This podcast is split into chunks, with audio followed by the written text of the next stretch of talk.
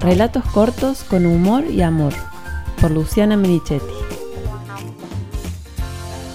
Los buenos modales. Nuestro desafío esa noche era volver a casa con genuinos deseos de volver a casa, a la vida en familia con cuatro hijos pequeños. Para lograrlo debíamos superar otros desafíos más chicos, que no volcaran la gaseosa, que no corrieran entre los comensales, que no se encapricharan con el postre, que no se llevaran por delante al mozo, que no rompieran una copa, que no se colgaran del mantel, que no pelearan, que no se tiraran la comida encima, que Oli y Euge no pidieran hacer caca y aspirando al ideal, que no hicieran caca los bebés. Y si eso era demasiado pedir, que el baño del restaurante tuviera espacio para cambiarlos. Hasta ese momento nos habíamos movido por lugares seguros, donde nos querían y toleraban o donde estaban acostumbrados a los niños, familia, escuela y pediatra. Los mellizos eran bebés e ingresaron en su coche doble largo que dentro de un restaurante era como estacionar un colectivo en una cochera subterránea. Para el auge llevamos el paragüitas, por si le daba sueño y porque con dos años y medio era una buena forma de tenerlo seguro. El Oli tenía seis y era inquieto, pero nos prometió antes de ir que se portaría bien.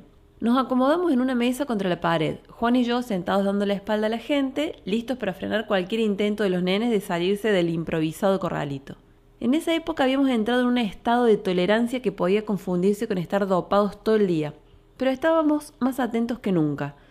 La atención se enfocaba en que no les pasara, faltara ni sobrara nada.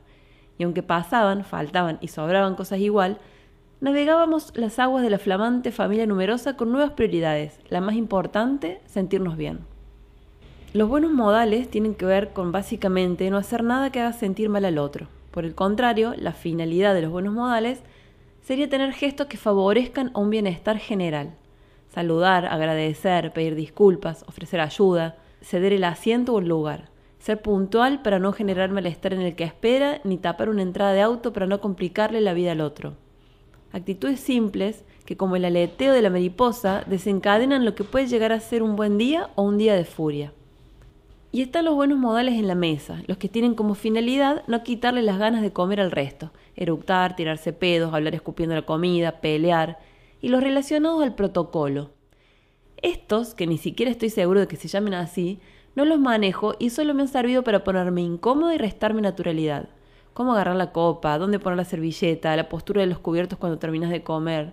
Este último además me genera angustia porque nunca se me ocurriría decir al cocinero que no me gustó la comida. Hay cinco mensajes a transmitir según la posición de los cubiertos.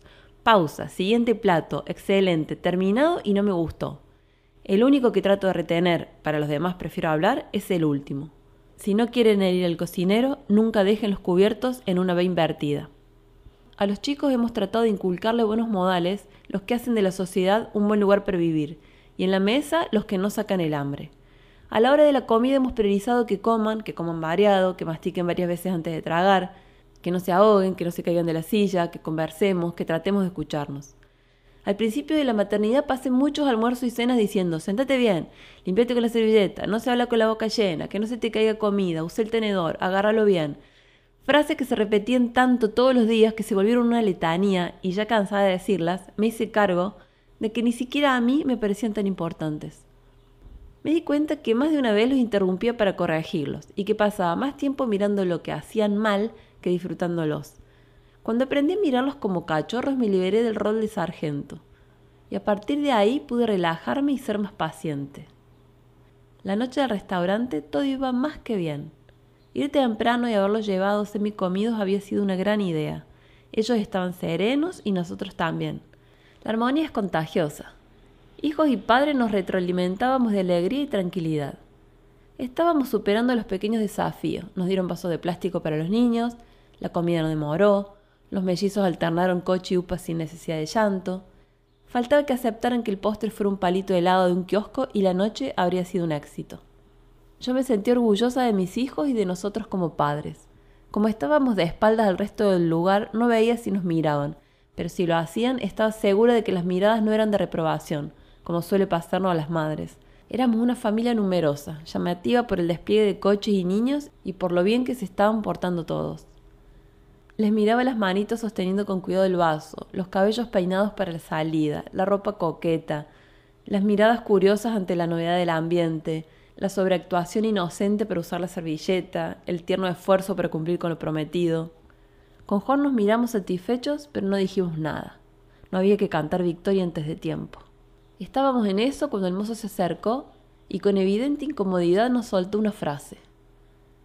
Tal vez tenía muchos hermanos y entendía lo que estaba pasando y por eso le costó decirla. Con Juan sentimos que nos despertaban de un ensueño. Volvimos a la realidad, al lugar, registramos el entorno, las otras mesas, los ruidos, la vida en sociedad. Con un poco de vergüenza miramos hacia la barra y con un gesto dimos la señal de recibido al hombre que nos miraba desde allá con cara de culo. Tranquilizamos al mensajero con un sí, mil disculpas o algo parecido. Por supuesto, después nos largamos a reír y la frase del mozo quedó para la historia. Todavía nos cuesta creer que hayamos estado tan en nuestro mundo que tuvieron que venir a decirnos lo que nos dijeron. Disculpen chicos, por mí no hay problema, pero dice el dueño que los nenes no pueden comer sentados arriba de la mesa.